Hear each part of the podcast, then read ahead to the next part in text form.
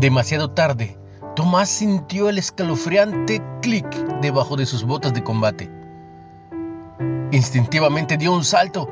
El mortal artefacto no detonó. Más tarde, el equipo de antiexplosivos desenterró del lugar unos 36 kilos de explosivos. Tomás usó esas botas hasta que se rompieron. Las llama mis botas de la suerte. Tal vez Tomás se aferró a esas botas solo para conmemorar escaparle a la muerte por un pelito.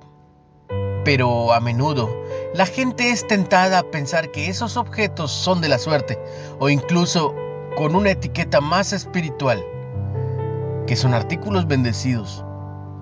El peligro está considerarlos una fuente de la bendición de Dios y para muchos empezar a darles un lugar especial y hasta adorarlos. Los israelitas aprendieron esto por las malas. Ante el ataque del ejército filisteo y previendo el debacle, alguien sugirió llevar el arca del pacto del Señor para desquitarse. Ve la historia en primera de Samuel 4:3. Parecía una buena idea, ya que era un, un objeto santo, pero su perspectiva era equivocada.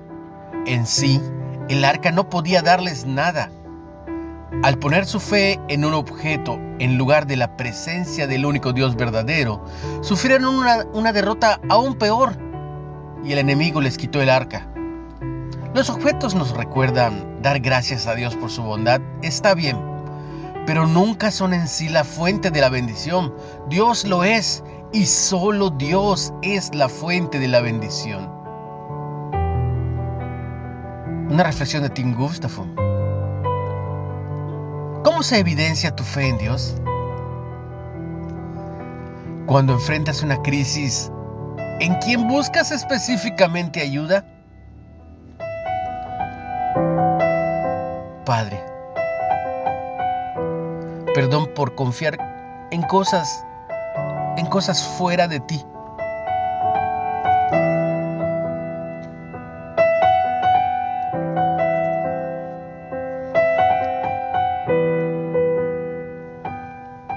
Ten una excelente y bendecida semana.